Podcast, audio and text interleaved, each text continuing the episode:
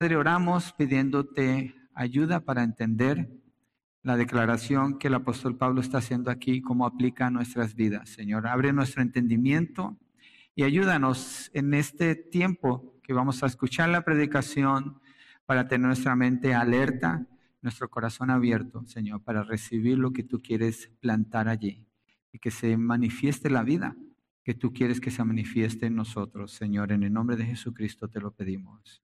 Amén y amén.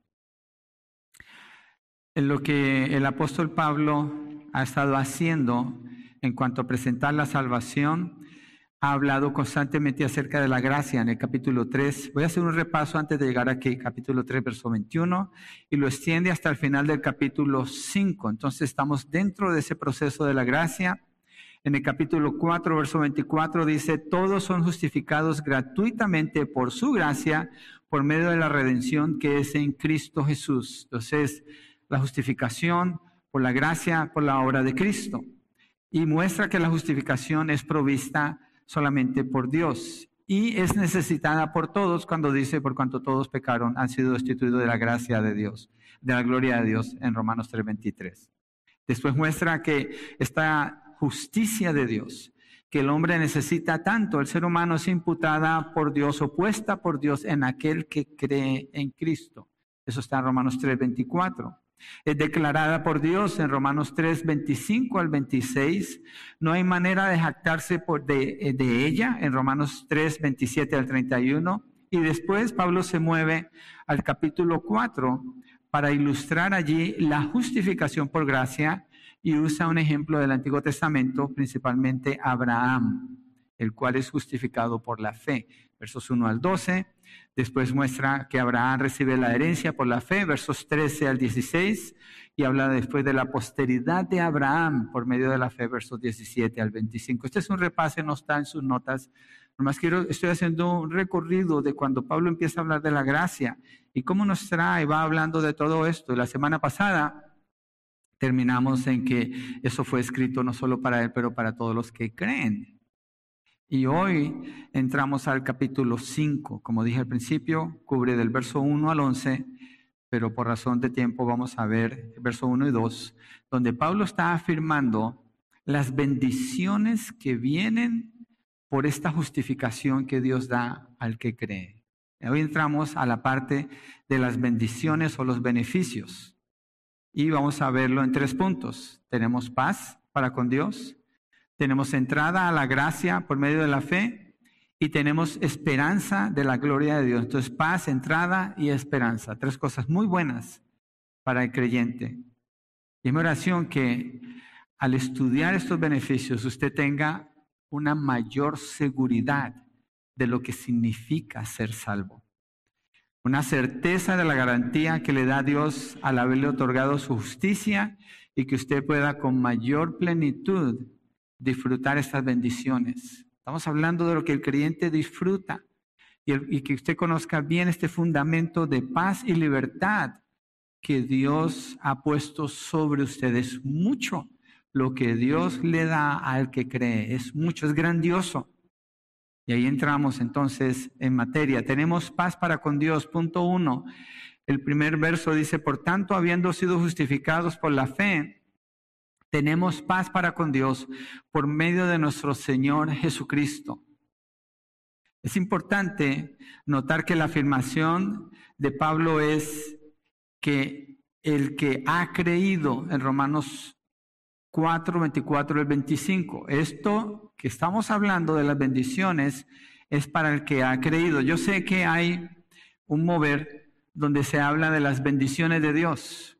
Hay personas que a personas inconversas les hablan de las promesas de Dios, les hablan de la esperanza en Dios.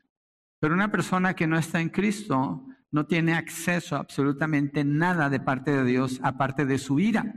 La ira de Dios está contra el que no está en Cristo, pero el que está en Cristo recibe todos estos beneficios, todas estas bendiciones, el que ha sido justificado. Y Pablo dice que eh, no dice que sería justificado, tampoco que será justificado, sino que habiendo sido justificado.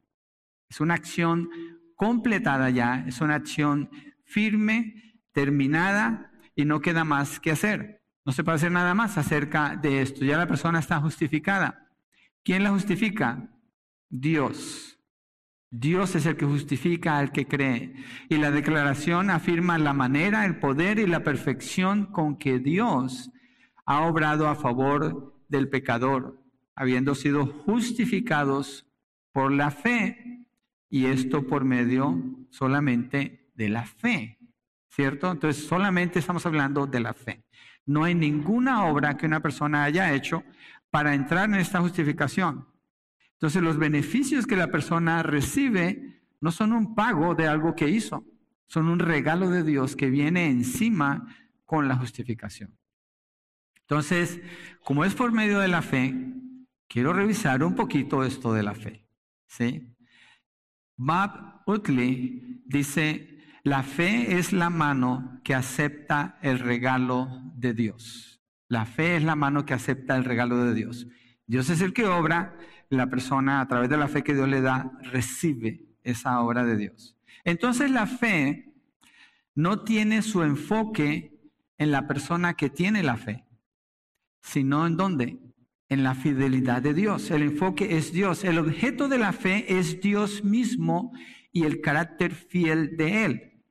Por tanto, la fe no se basa en el deseo intenso que una persona puede tener para lograr algo sino más bien en su despojamiento de sí mismo, un reconocimiento de imposibilidad de su parte, para entonces abrazar con todo su ser y con todo su corazón las promesas de Dios, que están basadas en la fidelidad de Dios y son manifestadas por su gracia.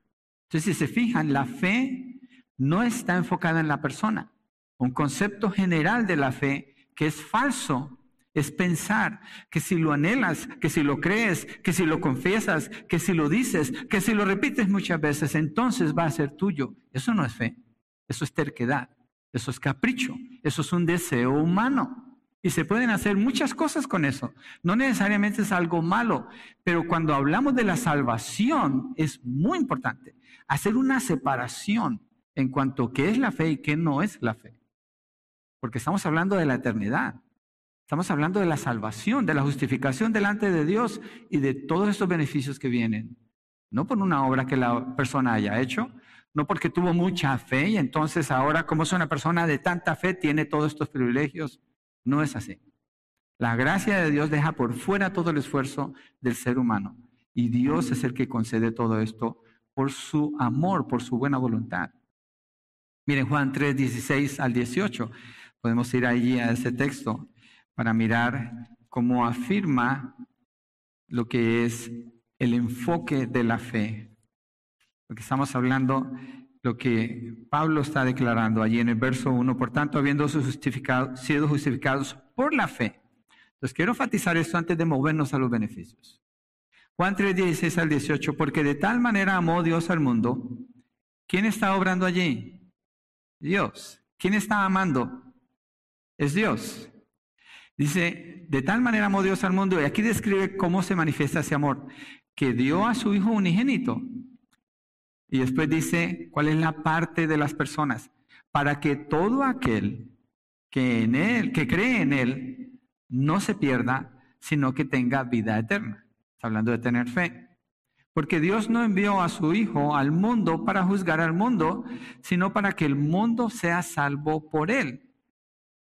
El que cree en Él no es condenado, pero el que no cree ya ha sido condenado, porque no ha creído en el nombre del unigénito Hijo de Dios.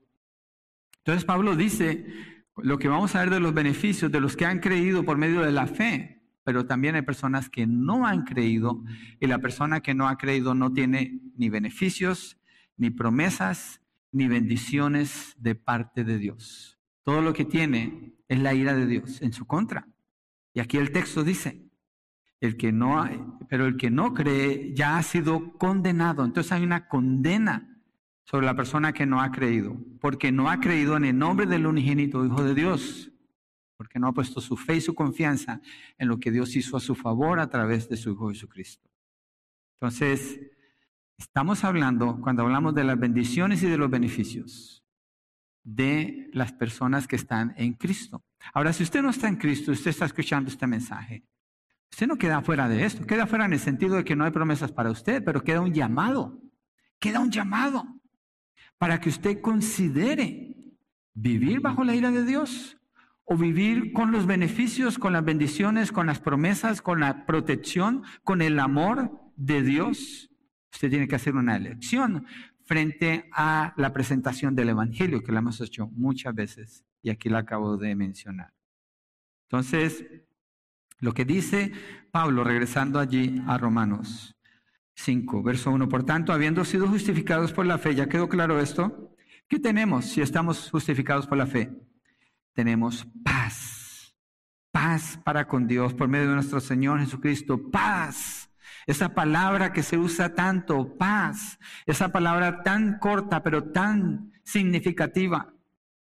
Hice una, un search, un search, ¿cómo se dice search en español?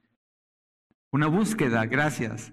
Como la India María, ni de aquí ni de allá, con el español y inglés. Una búsqueda Fui a la internet, hice una búsqueda y puse cómo lograr tener paz. Puse esas palabras nada más. Encontré este número de resultados, un billón 370 millones de resultados en relación con esa pregunta que puse allí. Dije wow, parece que es algo de suprema importancia para el ser humano que se haya escrito tanto acerca de la paz. Entonces, de un billón 370 millones, escogí una lista. No leí todo lo que decía allí, estuviera toda mi vida leyendo. Pero busqué una lista y miré de algunas entrevistas también. Por ejemplo, hay actores muy conocidos que dicen, oh, yo tengo paz cuando saco a mi perro a caminar, ahí encuentro la paz. Oh, yo tengo paz cuando tengo una reunión familiar. Yo tengo paz cuando me voy a las montañas y estoy a solas allá. Pero voy a leer esta lista, por favor. Esta no es mi recomendación, yo no apruebo esto. ¿Ok? Estoy hablando de lo que el mundo piensa acerca de la paz. Porque el texto que estamos estudiando, ¿qué dice? Por tanto, habiendo sido justificados por la fe, tenemos paz. Ahora voy a hablar de las personas que no han sido justificadas por la fe, que piensan tanto de la paz y qué es lo que piensan de la paz. ¿Cómo lograr la paz? Primero, tenga pensamientos positivos. Segundo, practique la meditación. Tercero, lea por lo menos 20 minutos al día. O sea que si leyó 19 ya se le fue la paz. Cuarto, relájese en sus expectativas. Quinto, ese tiempo. Tiempo lo menos que tenemos. El otro día fui donde el oftalmólogo. Dice, ¿cómo está tu día? Digo, bien, nomás que quisiera que tuviera más horas este día. dice, sí, así andamos todos, corriendo aquí y allá. Sexto, Exprese sus emociones con alguien en quien confía. Séptimo, salga a caminar. Octavo, escuche música ambiental o clásica. Ahí está la paz para el mundo, para el que hizo esta lista. Pero ¿cuántas listas hay? ¿Cuántas listas cree usted que hay en un billón trescientos setenta millones de respuestas que se pueden encontrar en la Internet acerca de la paz? ¿Por qué varía tanto? ¿Por qué no hay unidad en el mundo en cuanto a la paz? Porque no hay paz. El mundo no tiene paz. La definición de la paz, si se fija, el apóstol Pablo dice, por tanto, habiendo sido justificados, tiene que haber una justificación primero por la fe, tenemos paz para con Dios. La definición de la paz esencialmente consiste en tener paz con Dios, en estar en paz con Dios. Entonces, la persona puede tener paz con el prójimo. La persona puede hallar la manera de perdonar, ser perdonado, de reconciliar. Entonces, pero todo comienza con la paz con Dios. ¿Cuál es el problema con el mundo? Que busca tener paz con quién? Consigo mismo. Pero es imposible cuando en realidad hay una acusación delante de Dios y cada persona es hallada culpable, porque no hay nadie justo, ni aún uno solo. Todos necesitan ser justificados, pero lo único que los puede justificar es Dios. Y eso solamente sucede por medio de la fe. Y cuando eso sucede, entonces tenemos paz para con Dios. San Agustín, hace unos 1500 años, en su libro Confesiones, dijo lo siguiente, refiriéndose a Dios y a la persona, tú nos hiciste para ti y nuestros corazones no encuentran paz hasta que descansan en ti. Por más que una persona busque y busque y busque, créame, lo que va a pasar con su vida si no está encontrando la paz en Dios es un círculo. La vida es como un círculo, va a llegar al mismo lugar y va a dar otra vuelta y va a llegar al mismo lugar. Y va a tratar una cosa por acá y llega al mismo lugar. ¿Cuál es el mismo lugar? Que está condenado delante de Dios. Ese es el mismo lugar. Y se encuentra con la misma necesidad que solamente en Cristo va a encontrar paz. Y eso es por medio de la fe. Entonces, la gracia de Dios es extendida al pecador por medio de la fe. El que ha creído, el que Dios le ha dado esa fe para creer, ha sido justificado. Y esa persona entonces tiene paz para con Dios. Y es muy claro lo que Pablo dice, por medio de nuestro Señor Jesucristo. No es algo que nosotros podamos producir, no es algo que nosotros podamos fabricar, es por medio de nuestro Señor Jesucristo. Y si es por medio del Señor Jesucristo, entonces, ¿qué tipo de paz es esta?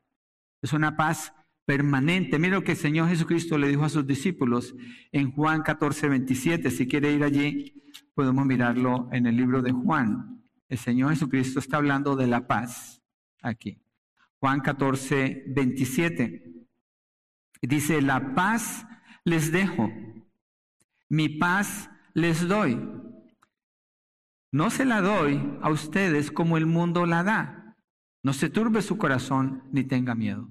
El día de hoy no se la doy a ustedes como un billón doscientos treinta millones de veces que el mundo trata de decir cómo es la paz. Yo les doy una paz, mi paz. No tengan temor, no tengan miedo, no se preocupen. Entonces está afirmando que es una paz no temporal, está hablando de una paz permanente, inmovible, y hace la distinción bien marcada con lo que el mundo, con, lo que el mundo concluye o habla de la paz. Isaías 32, 17. Creo que este es un buen texto para memorizar. Isaías 32, 17 habla de la paz también y el fruto, el fruto que viene de la justicia, que tiene que ver con la paz. Isaías 32, 17.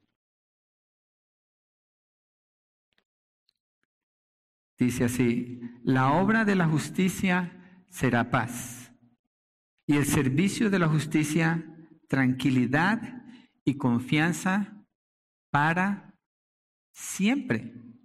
¿De qué tipo de paz tiene que estar hablando cuando hace una afirmación que es para siempre? Está hablando de la eternidad. Tiene que ser la paz que Dios da. ¿Y de dónde se deriva? De la obra de la justicia. ¿Cuál justicia? La justicia de Dios, porque la justicia es definida por la palabra de Dios. Lo que es justo es lo que coincide con lo que Dios dice. Eso es lo que es justo. Entonces, está hablando de una tranquilidad y confianza que es para siempre. Es el mismo sentido que el Señor Jesucristo le da al decir no se turbe su corazón ni tenga miedo. Ahora, la invitación que Jesús hace, de nuevo, quiero extender la invitación porque obviamente el mensaje es marcado entre la persona que ha sido justificada y la que no, pero el mensaje ahí está. Mateo 11, verso 28. Vengan a mí todos los que están cansados y cargados y yo les haré descansar. ¿Qué ofrece Cristo? Descanso. ¿Qué ofrece el mundo? Angustia, inseguridad, falta de esperanza, no hay un futuro, no hay Dios, y lo que espera es la muerte. Lo que el Señor Jesucristo ofrece es descanso, es paz. ¿Y por qué? Porque el pecador está en guerra con Dios y Dios con el pecador. Salmo 7, verso 11 dice que Dios está de continuo airado contra el pecador. Fácil de memorizar. Salmo 7:11, 7-11. De continuo Dios está airado contra el pecador. De continuo. Hay una ira de parte de Dios. Efesios 2 dice que éramos por naturaleza hijos de la ira de Dios, pero en Cristo Jesús Dios hizo la paz con quienes creen en la muerte y resurrección de su Hijo Jesucristo como el medio para ser justificados delante de Dios. Pero no solo recibe la paz de Dios, eh, la paz con Dios, el que es justificado, sino que también recibe la paz de Dios. Está en paz con Dios y recibe la paz de Dios. Filipenses 4, 6 al 8. Filipenses 4, 6. Le recomiendo que se lo memorice también. Le va a ayudar mucho en su caminar con el Señor. Bueno, yo me sé la versión de la Reina Valera. Dice, por nada estéis afanosos si no sean conocidas todas vuestras peticiones delante de Dios con oración y ruego y con acción de gracias y la paz de Dios. Y mire la descripción que Pablo da en la paz de Dios, que sobrepasa todo entendimiento. O sea, no lo podemos entender, no la podemos explicar, no la podemos medir. Guardará vuestros corazones y vuestros pensamientos y afirma inmediatamente, en Cristo Jesús. Es decir, el creyente tiene paz con Dios, pero tiene acceso a la paz que sobrepasa todo entendimiento cuando va en oración, en clamor y en ruego y presenta sus necesidades delante de Dios, porque esta vida es difícil y necesita clamar a Dios. Y Dios le da esa paz en Cristo Jesús. Pone a esa persona, lo afirma en su identidad en Cristo Jesús, el Hijo de Dios para que tenga paz. Y el verso 8, después de que Pablo dice eso, dice, por lo demás, hermanos, todo lo que es verdadero, todo lo honesto, todo lo justo, todo lo puro, todo lo amable, todo lo que es de buen nombre, si hay virtud alguna, si algo digno de alabanza, en esto pensad. ¿Por qué está el verso 8 junto con estos versos que habla de oración, habla de paz porque un pensamiento que está en paz, una persona que está en paz tiene este pensamiento. La persona que no está en paz tiene pensamientos turbios, tiene pensamientos que le agobian, tiene pensamientos que le roban la tranquilidad. Pero la persona que está en Cristo y tiene la paz que sobrepasa todo entendimiento, tiene una manera de pensar, como dice el verso 8 allí. Entonces, el creyente Está en paz con Dios porque Dios lo ha justificado, pero también recibe la paz de Dios y no la puede explicar, pero sabe que es verdad cuando acude a Dios por ayuda, cuando busca al Señor en sus necesidades. Esta es la condición del creyente con Dios. Está en paz con Él. ¿Por cuánto tiempo? Para siempre. ¿Cierto? No es mientras la riega otra vez, bueno, se pierde algo de paz en el sentido de que el pecado puede interrumpir la relación con Dios, pero no quita la promesa de Dios, no quita la, posición que el creyente ha recibido con Dios, una posición de paz con Él, ya no es un enemigo de Dios, está en paz con Dios para siempre. Dios no es su juez, Dios viene a ser su Padre, por eso el creyente ahora puede orar, Padre nuestro. Y solo uno que es hijo puede orar así. Alguien puso en el chat de la iglesia algo bien chistoso, donde dice, no es Diosito, es Dios. Me dio risa cuando lo vi, pero es verdad. Una persona que no conoce a Dios, que no tiene paz con Dios, va a usar diminutivos para referirse a Dios seguramente. Diosito, yo creo que Diosito puede ser algo pequeño, ¿no? Lo puedo buscar en mi bolsillo, ¿cierto? Lo puedo traer en mi cartera. Pero cuando estamos hablando de Dios, el creador del universo, para Él no queda ningún diminutivo. Nosotros somos diminutos frente a Él y eso nos da paz. Cuando sabemos que estamos en paz con el Dios creador del universo, el que sostiene todas las cosas con su palabra de poder. Y eso es maravilloso. Eso es maravilloso y saber que Él fue el que hizo eso y nos lo otorgó como un regalo. Entonces el creyente verdadero nunca va a perder lo que Dios le dio. Primero, porque Él no lo logró. Es más, ni siquiera lo merecía. Segundo, porque fue Dios quien lo justificó por medio de la fe en la obra de Jesucristo. Y tercero, porque esta, esta justificación no es posible Voy a repetir esta parte. Esta justificación que da esta paz no es posible que una persona por su esfuerzo humano la pueda mantener. Es imposible. Acuérdese de la descripción de Pablo en Filipenses 4, 6 al 7. Una paz que sobrepasa todo entendimiento. Si yo no entiendo esta paz, ¿cómo puedo afirmar que la puedo sostener si ni siquiera la puedo entender? Soy un beneficiario, la recibo, no la puedo mantener. Necesito el poder de Dios para que se mantenga en mí. Así es como Dios obra en el creyente. Es garantizada completamente por la promesa de Dios a través de las escrituras. Cuando dice, Abraham creyó y le fue contado por justicia y por eso tiene paz. Y después dice, y no solo por él fue escrito que le fue contada, sino también por nosotros, a quienes será contada como los que creen en aquel que levantó de los muertos a Jesús nuestro Señor. Está afirmando la justificación, el ejemplo de Abraham y después la realidad en el creyente, como lo vimos la semana pasada. Entonces esta paz es segura y está asegurada por Dios mismo. Bueno, usted sabe, ¿no? Usted compra un carro y tiene que comprarle qué? Seguro. Si no tiene seguro, no le dejan sacar el carro, pero hasta donde yo entiendo, no lo dejan sacar. Porque tiene que garantizar que ese carro va a estar protegido. ¿Ok? Pero ese seguro puede fallar. Puede que no le cubra todo. Puede que al final usted firmó y no vio la letra pequeña resulta que no cubre todo. Y quedó endeudado después. O lo compra y le ofrecen un seguro de GAP, le ofrecen un seguro de... es un montón de seguros para poder asegurar eso, pero es algo humano, es temporal.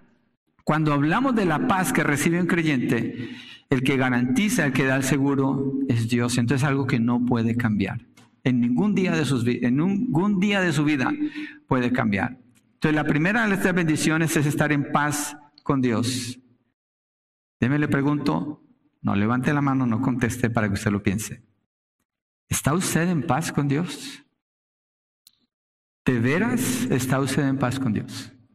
Si lo está, alégrese, celébrelo, Disfrute la libertad que le da tener paz con Dios, porque es una paz eterna y nadie se la puede quitar.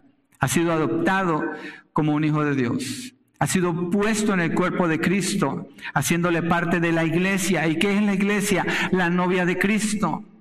Jesucristo va a ser el esposo en Apocalipsis capítulo 19. La iglesia es la novia. Dios le puso a usted como parte del cuerpo de Cristo. La promesa de Cristo de las bodas no van a ser rotas, van a ser cumplidas. Porque usted ya tiene paz con Dios, porque le ha justificado. Entonces usted puede celebrar eso. Usted tiene razón para no preocuparse. Usted tiene razón para disfrutar esta paz.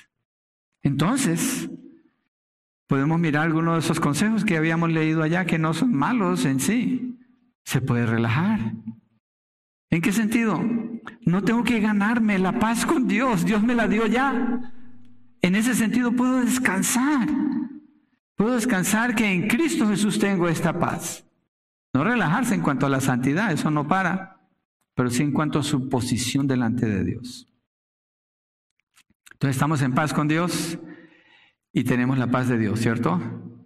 Los que han sido justificados. Segundo, tenemos entrada a la gracia por medio de la fe. Verso 2, la primera parte de Romanos 5, dice, por medio de quien también hemos obtenido entrada por la fe a esta gracia en la cual estamos firmes. aquí nos movemos a una, entramos en una gracia, ¿sí? Y de nuevo vuelve a afirmar por medio de la fe, entrada por la fe. Entonces, todo lo que nos separaba de Dios ha sido completamente eliminado. No hay obstáculo. Mire, el templo, para mirar cómo eran los obstáculos para llegar a Dios, está construido de tal manera que tiene em, patios, estoy pensando en la palabra court, pero son como patios grandes y hay unos patios que le llaman el patio de los gentiles. Entonces los gentiles llegan hasta allí, hay un letrero que dice, si pasas de aquí, te vamos a matar. Así dice en el templo. Y hay evidencia arqueológica de que eso es lo que decía en el templo. Entonces los gentiles nomás podían entrar hasta cierto punto, de ahí no pasaban. Más adelante estaba el patio, el core de las mujeres. Las mujeres entraban y ahí decía, hasta aquí llegan. Después sigue otro patio, que es el patio de los hombres. Allí llegan los hombres y hasta ahí llegan. Y después queda el lugar santo, el lugar santísimo, donde solamente Los sacerdotes pueden entrar. Pero una parte más adentro, que es el lugar santísimo, que tiene una cortina gruesa que separa ese lugar de todo el resto del templo, y solamente una persona, una vez al año, puede entrar, que es el sumo sacerdote, haciendo sacrificios por sus pecados, por los pecados del pueblo, y cuando entra tiene unas campanitas en el manto que usa, para que los que estén de afuera sepan si todavía está con vida o no. Ese es el nivel de separación que había con Dios por causa del pecado. Porque si esa persona entraba y no había hecho lo que Dios le pidió de corazón, Dios lo mataba. Y lo tenían que sacar con un lazo porque no podían entrar, nadie podía entrar allá. Pero resulta que la palabra dice que Jesucristo cuando muere en la cruz, la cortina, ¿cómo se dice? El velo, gracias, sí, el velo es el término más apropiado. El velo se rasga de arriba a abajo. No estamos hablando de una cortinita que se mueve así, estamos hablando de algo grueso, pesado y se rasga de arriba hacia abajo. ¿Qué indica esto? Con la muerte de Cristo quedó abierto el camino y las personas pueden tener acceso a Dios. Eso es lo que Pablo está hablando. Por medio de la fe, por medio del Señor Jesucristo, tenemos acceso a la gracia de Dios, a un lugar donde podemos estar presentes con Dios mismo. Ya no hay necesidad de un sacerdote, ya no hay ese distanciamiento. Cristo vino a ser el camino, dice Juan 14, 6, la verdad y la vida. Y él afirma, nadie viene al Padre si no es por mí. Por eso Pablo una y otra vez cuando leemos ahí en Romanos dice, en Cristo, en Cristo, en Cristo, por Cristo. Una persona que no conoce a Cristo no conoce a Dios. Una persona que no ha creído en Cristo no tiene entrada ni acceso a Dios. Una persona que no está en Cristo no tiene los beneficios que Dios da de esta paz, y de estar teniendo acceso a esta gracia que Dios le ofrece.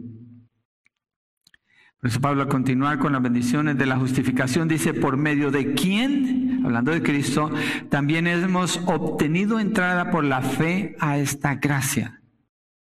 Entonces la entrada a la gracia es la justificación que hemos recibido de parte de Dios. En la condición presente estamos bajo gracia, es decir, que nos presentamos ante Dios como personas justificadas.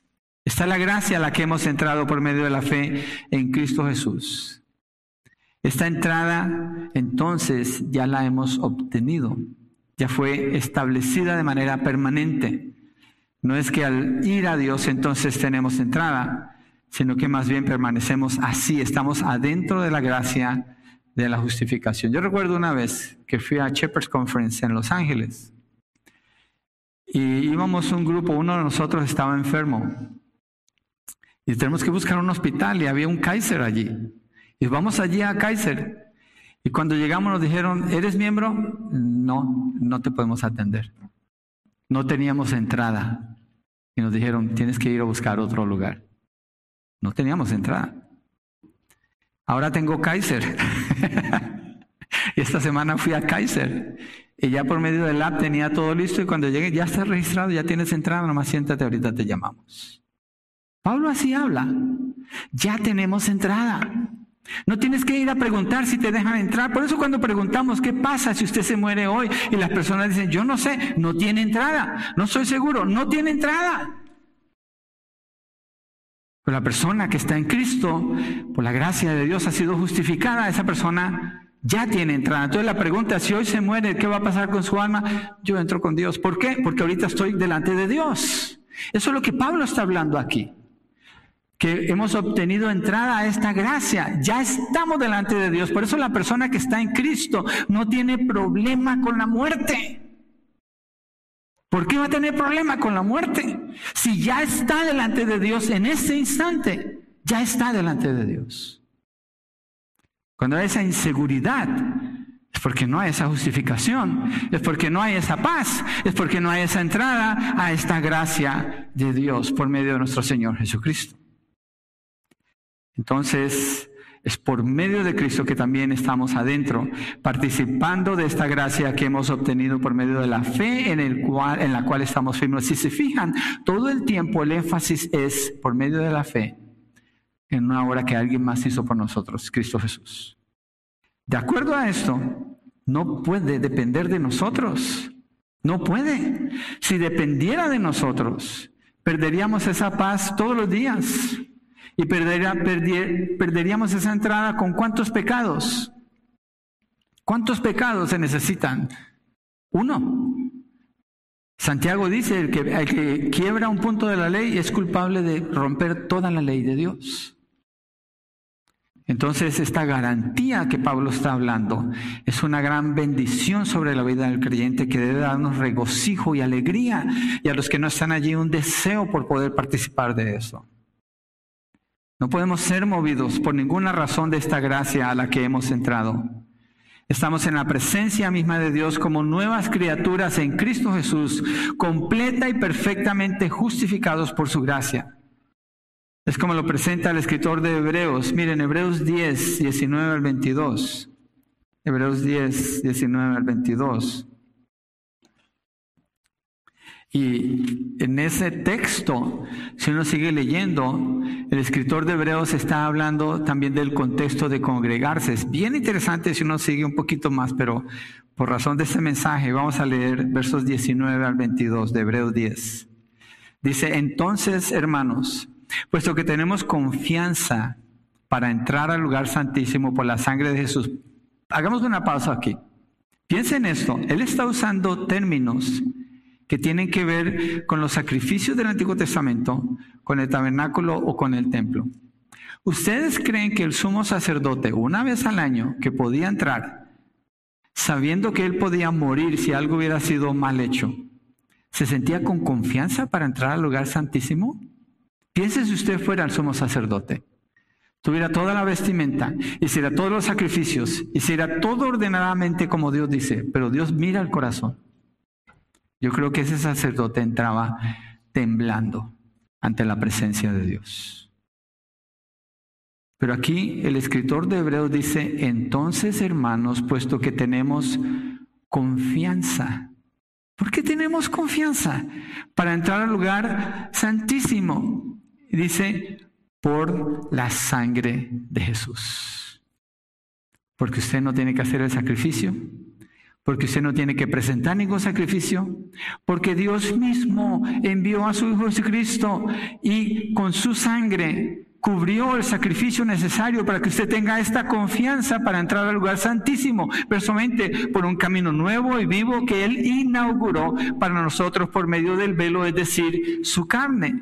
Y puesto que tenemos un gran sacerdote sobre la casa de Dios, acerquémonos con corazón sincero, en plena certidumbre de fe teniendo nuestro corazón purificado de mala conciencia y nuestro cuerpo lavado con agua pura. Está afirmando lo que Dios ya ha hecho, no lo que nosotros podamos hacer para entonces presentarnos allí. Es una afirmación de algo ya cumplido y garantizado y puesto en el creyente por Dios.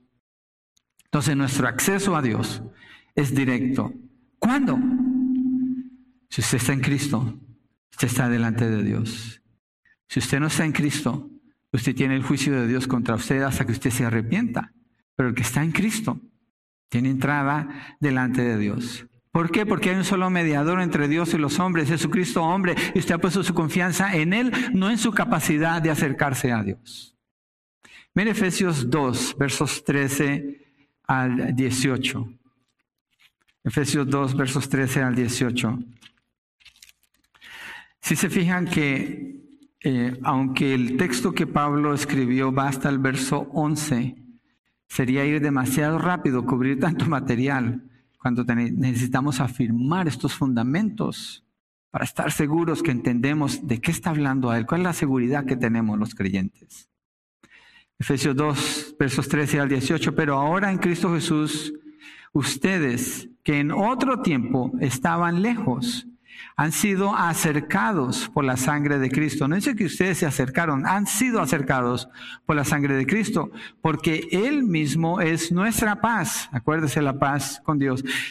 Y de ambos pueblos hizo uno, derribando la pared intermedia de separación, está refiriéndose a la pared que había en el templo, poniendo fin a la enemistad en su carne, la enemistad que teníamos con Dios, la ley de los mandamientos expresados en ordenanzas para crear en Él mismo, otra vez en Él, en Cristo, de los dos un nuevo hombre, estableciendo así que la paz y para reconciliar con Dios a los dos en un cuerpo por medio de la cruz, otra vez la cruz, habiendo dado muerte en ella a la enemistad.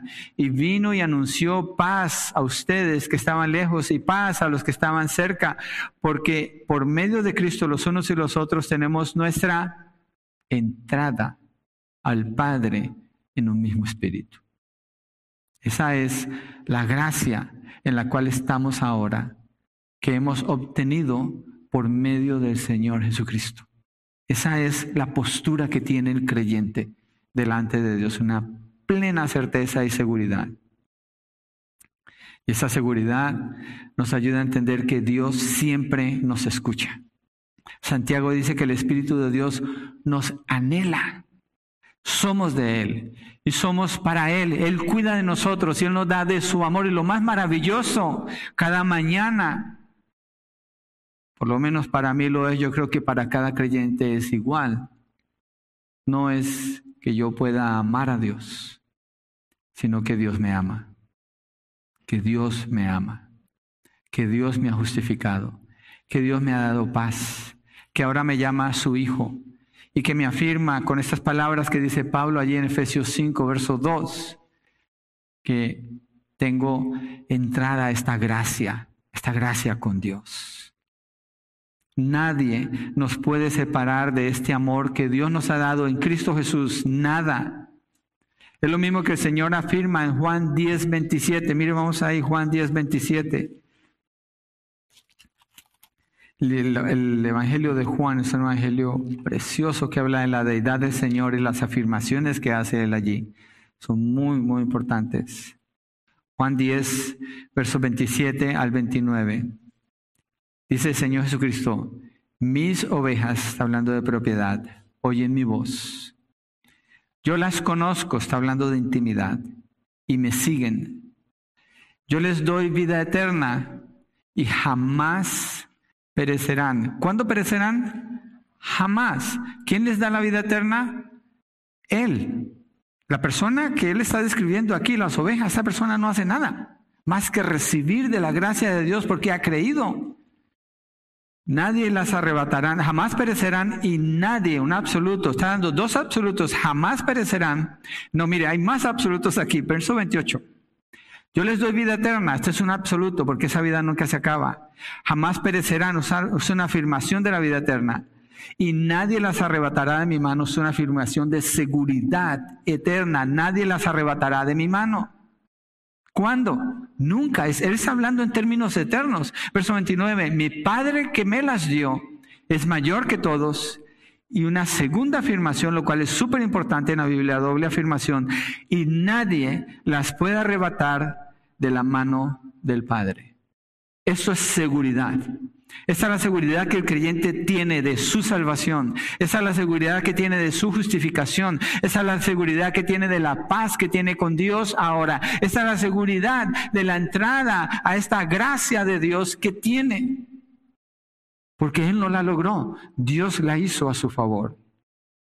Esto es plena seguridad. Por eso es una contradicción que un creyente esté viviendo en depresión, esté dependiendo de drogas para poder dormir, esté dependiendo de drogas para poder funcionar. Es una contradicción.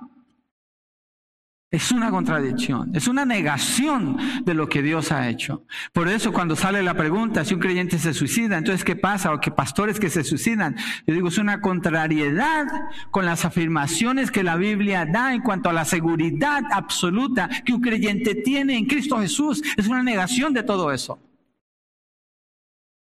No es que un pecado en particular pueda separar a una persona de Dios. No, es que si la persona cometió ese pecado, entonces se puede poner muy en duda que verdaderamente haya sido salvo. no estoy negando las dificultades de la vida de Pablo. Cuando sigamos la semana entrante, si todavía estamos aquí, el Señor nos permite, habla de las dificultades de la vida. Habla de, de las presiones que hay, qué hacemos, pero porque tenemos esta seguridad. Es una seguridad eterna, plena e inquebrantable. ¿Por qué? Él dijo que así es. ¿En dónde está nuestra fe? En las palabras del Señor Jesucristo. ¿Qué hizo Abraham cuando estaba creyéndole al Señor? Dice que se revistió de poder. ¿Cómo? Revisó las palabras de Dios una y otra vez, las afirmó, las puso en su mente, en su corazón y vivió de acuerdo a lo que Dios le había dicho. Así el creyente. Entonces esto es inquebrantable, estamos firmes en esta gracia a la que hemos entrado por medio de la fe en Jesucristo nuestro Señor y Salvador. ¿Por qué no querer esto? ¿Por qué no querer vivir con esta paz, con esta seguridad, con esta garantía eterna que Dios ofrece? Es impensable cuando alguien rechaza el mensaje del Evangelio. Es impensable. Y es maravilloso para el que está en Cristo estas afirmaciones que la palabra nos presenta de la seguridad que tenemos. Por eso el creyente puede hacer tanto por Dios en obediencia a Él, por las garantías que tiene, la seguridad que tiene. Entonces, tenemos paz con Dios y tenemos entrada a la gracia por medio de la fe. Tercero, y, y cada vez se pone mejor. Cada vez es más, es como más intenso lo que Pablo está diciendo aquí. Tercero, tenemos esperanza de la gloria de Dios. Esperanza. Esa palabra, ¿cómo se usa en el mundo? La esperanza es lo último que se pierde. La Biblia dice, tienes esperanza al principio, en el medio y al final. Tienes, siempre tienes esperanza. No es el último recurso, es un gran recurso para el creyente por las promesas de Dios. Mire lo que dice el verso 2, continuando ahí en Romanos 5, la segunda parte. Y nos gloriamos en la esperanza de la gloria de Dios. Entonces, cuando viene la palabra esperanza, definitivamente tenemos que hablar del futuro. Y Pablo está hablando aquí del futuro del creyente. Habla del presente, ha sido, bueno, pasado ha sido reconciliado con Dios, tiene paz con Dios, también es presente, tiene entrada a esa gracia de Dios, su relación con Dios, esa garantía de tener acceso con Dios y ahora está hablando del, del futuro. Está hablando del futuro cuando dice nos gloriamos en la esperanza de la gloria de Dios. ¿Qué es lo que le espera al que está en la fe?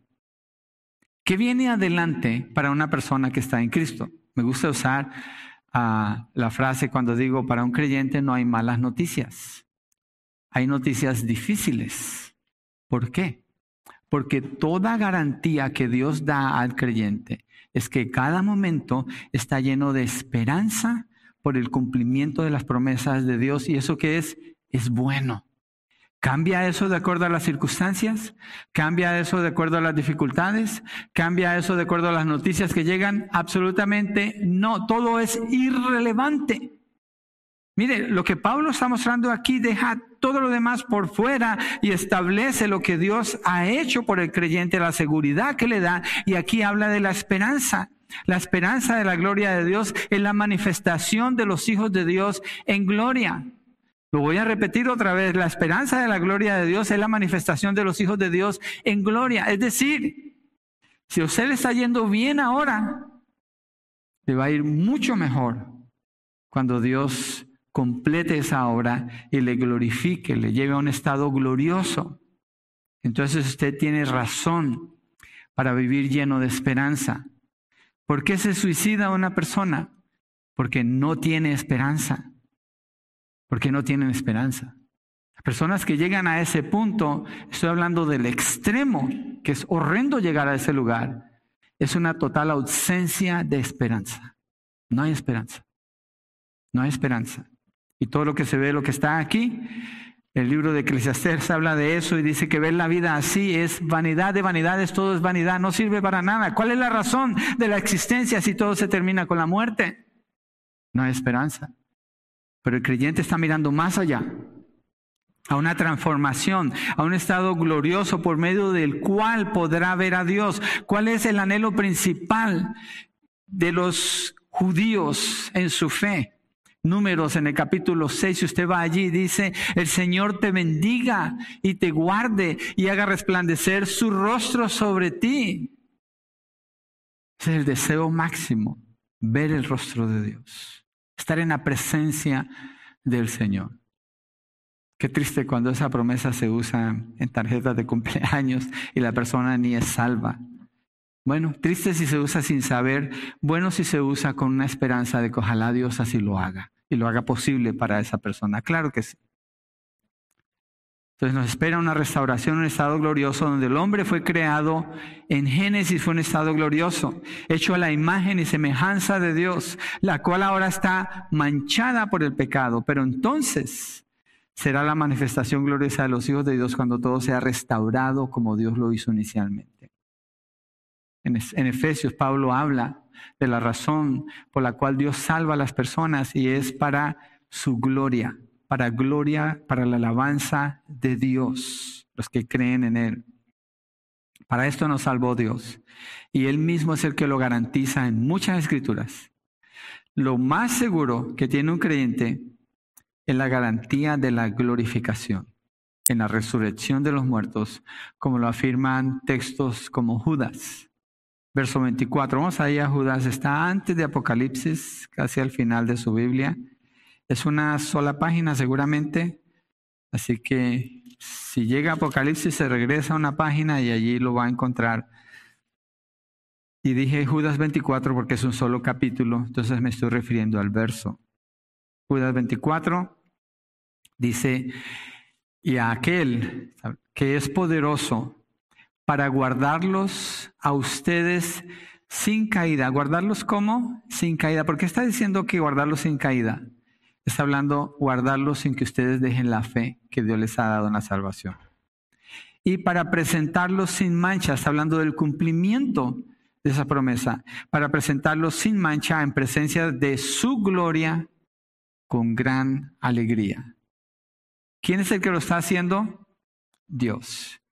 Dios da la justificación por medio de la obra de su Hijo Jesucristo. Dios le da esa paz al creyente que está en paz con Dios. Y Dios le ha dado entrada a esa gracia de Dios. Y ahora el creyente se regocija, se gloria en la gloria de Dios, la gloria venidera que en la que va a participar. ¿Y quién lo garantiza? Es Dios, por eso se puede gloriar en ello. Mire primera de Pedro 1, versos 3 al 4. Ahí donde está, si se regresa unas páginas, lo va a encontrar. Está Juan, después Pedro. Primera de Pedro, capítulo 1, versos 3 al 4. Otro texto que es bueno para memorizar.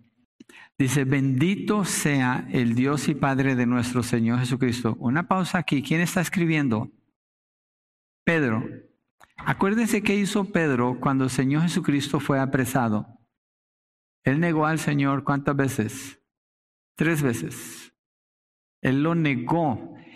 Aquí este Pedro está haciendo una afirmación absoluta de la fidelidad de Dios. Es decir, Pedro ha sido movido de un extremo hasta el otro, donde es un hombre que habla con plena seguridad y dice, bendito sea Dios y Padre de nuestro Señor Jesucristo, quien según su gran misericordia nos ha hecho nacer de nuevo a una esperanza viva. Está hablando de esperanza, una esperanza viva ¿Cómo? Mediante la resurrección de Jesucristo de entre los muertos. ¿Para qué? Para obedecer, para obtener, perdón, una herencia incorruptible, inmaculada y que no se marchitará, reservada en los cielos para ustedes. Esa es la esperanza del creyente. Lo que le espera, la promesa de Dios es algo que no se gasta, que no se descoloriza, que no se envejece, que no deja de ser, que no se mueve que es permanente. ¿Por qué? Es Dios el que la otorga. ¿A quién? A los que Él justificó, a quien les dio paz, los cuales tienen entrada a esta gracia de Dios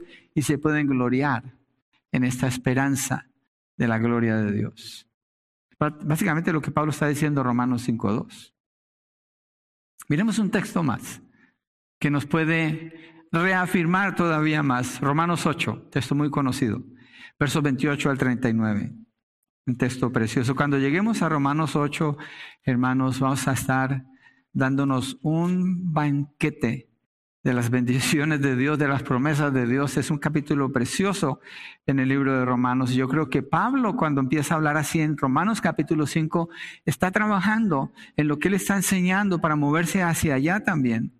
Romanos 8, 28 al 39. Y sabemos, estamos hablando de la esperanza, estamos hablando de la gloria, ¿cierto? Ok.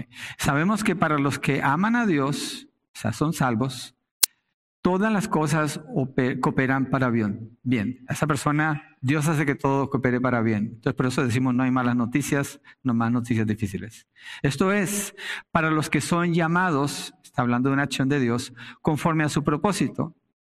Porque a los que de antemano conoció otra acción de Dios, también los predestinó, otra acción de Dios, a ser hechos conforme a la imagen de su Hijo. Está hablando de un propósito para una transformación en esta persona y lo está afirmando como que así es conforme al imagen de su Hijo, para que Él sea el primogénito entre muchos hermanos.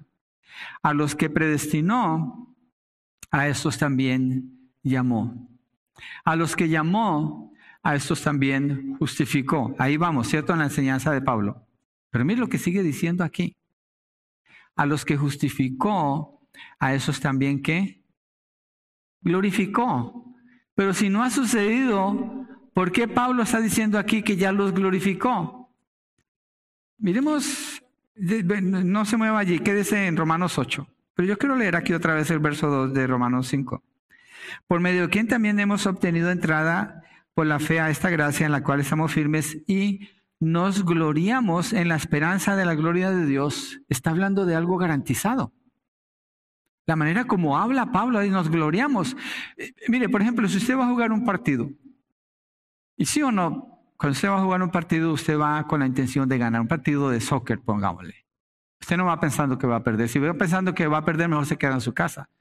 Pero usted va, entrena, practica, se esfuerza con el equipo y va pensando que va a ganar. Se está gloriando. Diciendo, a ah, ese equipo le vamos a ganar. Israel es coach de soccer, así que no sé cómo hacer con sus jugadores, pero, pero vamos a ganar. Es un gloriarse, pero es vano. ¿Por qué? ¿Cuál garantía hay de que va a ganar? ¿Porque tiene pensamiento positivo? ¿La paz falsa que ofrece el mundo? ¿Porque se cree superior? ¿Es orgullo? No hay ninguna garantía. Aún los mejores equipos a veces juegan con equipos que no son tan buenos y salen bien humillados de esos juegos, porque no hay ninguna garantía. Pero cuando Pablo habla aquí, dice, nos gloriamos en la esperanza de la gloria de Dios, está hablando de algo que ya está hecho. Pero ¿cómo está hecho ya si no estamos allí? Porque para Dios no hay diferencia de tiempo. Dios no está limitado al tiempo ni al espacio. Dios creó el tiempo para nosotros. Esa es una dimensión para nosotros, pero no para Dios. Por eso hay textos que dicen que para Dios un día es como mil años y mil años como un día. Cuando Pedro habla de la promesa de Dios, que no la tomemos por tardanza, sino que Dios está mostrando paciencia para que más personas sean salvas, pero Él viene y va a cumplir su promesa. Entonces Pablo aquí está hablando con una seguridad total, absoluta, y dice, y nos gloriamos en la esperanza de la gloria de Dios. Y en, en Romanos 8, por eso habla así, dice a los que justificó a esos también glorificó. Ya está hecho, no se preocupe. Si usted está en Cristo, ya está hecho. Usted no tiene que hacer nada para llegar allí. Y después vamos a hablar de la santificación, pero en su posición delante de Dios, ya está hecho. Está garantizado. Gloríese, alégrese, anúncielo. Verso 31 de Romanos 8. Entonces, Aquí viene la aplicación. Entonces, ¿qué diremos a eso? Si Dios está por nosotros, ¿quién estará contra nosotros? El que no negó ni a su propio Hijo, sino que lo entregó por todos nosotros, ¿cómo no nos dará también junto con Él cuáles cosas? Todas las cosas. ¿Y a dónde nos deben de llevar todas las cosas? A la glorificación que Él dice que ya hizo, a esa promesa que nos da. ¿Quién acusará a los escogidos de Dios? Dios es el que justifica. Ya no hay acusación porque hemos sido justificados, ¿cierto? Ser justificados que ya no tiene culpa, que ya no, ya no hay ley que califique, que le, que, le, que le juzgue de ninguna manera, ya está completamente justificado delante de Dios, es inocente. Entonces, ¿quién acusará a los escogidos de Dios? Dios es el que justifica. 34. ¿Quién es el que condena? Cristo Jesús es el que murió, sí, más aún el que resucitó, el que además está a la diestra de Dios, el que también intercede por nosotros. ¿Quién nos pudiera condenar? Cristo Jesús. Apocalipsis 19 dice que Él viene como juez a matar en la tierra a todos los que no creen en Él. Aquí está diciendo, ¿qué es lo que Él hizo para los que creen en Él? Murió por ellos.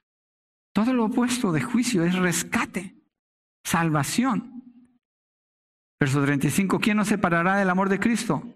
Tribulación, angustia, persecución, hambre, desnudez, peligro o espada, que son realidades en la vida.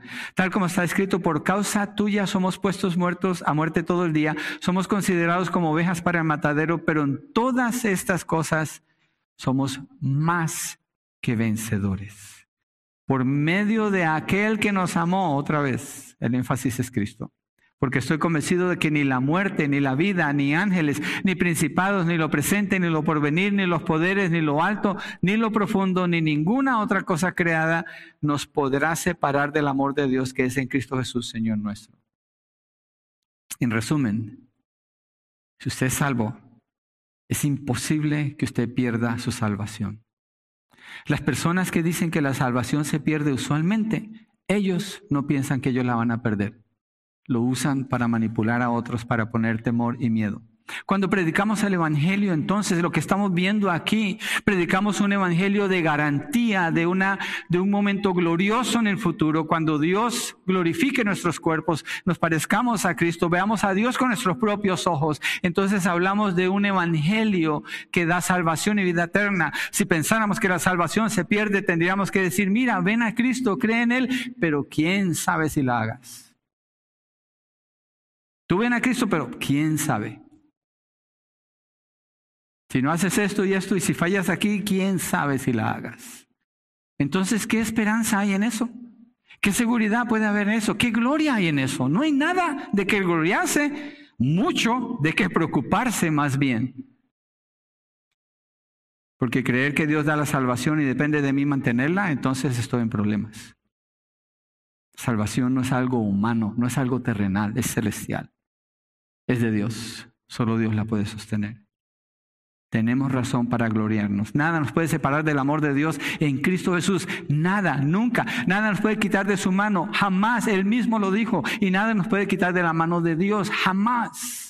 Entonces cuando Pablo dice, habiendo sido justificados por la fe, tenemos paz para con Dios, es permanente por medio de nuestro Señor Jesucristo, por medio de quien también hemos obtenido entrada por la fe a esta gracia. Es permanente, en la cual estamos firmes y nos gloriamos en la esperanza de la gloria de Dios. Juan Calvino escribió lo siguiente acerca de los que niegan la seguridad de la salvación en el creyente. Habla de una herejía que niega, que afirma que la salvación se puede perder y dice, cielos, pero si no existe en el presente un firme sentimiento y un conocimiento seguro, ni para el futuro una convicción segura e, e, e, indudable, ¿dónde está aquel que pueda gloriarse? La esperanza de la gloria de Dios ha mostrado su claridad sobre nosotros por el Evangelio, porque nos da testimonio de que somos participantes de la naturaleza divina, pues cuando vemos a Dios, cuando veamos a Dios cara a cara, seremos parecidos a Él. Y él está afirmando simplemente textos como 2 de Pedro 1.4 y 1 de Juan 3.2 al hacer esta declaración. Tenemos razón para gloriarnos. Tenemos razón para decir, soy un hijo de Dios. Dios me justificó, me perdonó, Él me ama, Él me cuida, Él me protege, Él es mi pastor, nada me falta y Él me promete que estaré con Él por la eternidad. No en esa condición.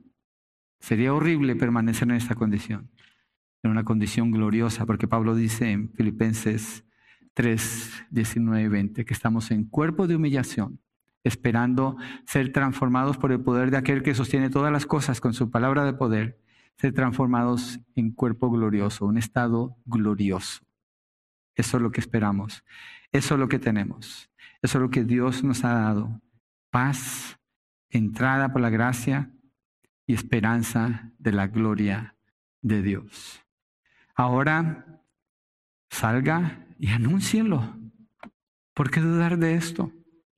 Ahora salga, vívalo, celébrelo, disfrútelo, deleítese en esta libertad que usted tiene en Cristo para seguirlo honrando a Él, para seguirlo glorificando a Él.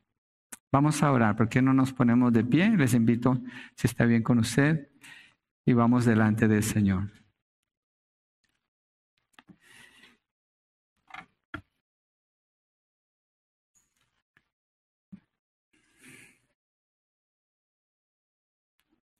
Qué bendición ir a la palabra de Dios. Miro los textos y leo y digo, Señor, es como un mar de, de bendición, de abundancia. Así es la palabra del Señor. Padre, gracias por esta seguridad que encontramos en estos dos versículos solamente, en Romanos 5, 1 y 2. Gracias por lo que nos has estado enseñando de la justificación, de los ejemplos que vimos, de la afirmación una y otra vez, es una obra tuya garantizada por ti, Señor, y ahora en Cristo Jesús. Estas bendiciones, esta realidad de una vida completamente diferente, nuevas criaturas, porque tenemos una nueva postura delante de ti, Señor, ya no como enemigos, sino como tus hijos, ya no con temor, sino con regocijo. Ya no con incertidumbre, sino con esperanza. Y ahora gloriándonos, no en algo que no supiéramos, pero en una garantía de lo que conocemos, por las promesas que tú nos has dado, todas en Cristo Jesús. Padre, oramos por las personas que no tienen esto, que no tienen esperanza, que no tienen paz, que no tienen entrada a esta gracia. Oramos, Señor, por tu compasión, por tu misericordia sobre ellos, por el llamado que tú puedes hacer a sus vidas, para que crean, para que confiesen sus pecados y para que declaren a Cristo como el Señor y Salvador de sus vidas. Si Dios le está hablando, usted tiene convicción de esto, no tarde, no se espere, venga a Cristo, venga a Él. Señor, gracias por tu bondad por esta plena seguridad que tenemos en un mundo que no tiene dirección, Señor. Gracias, Padre, en el nombre de tu Hijo Jesucristo. Amén y amén.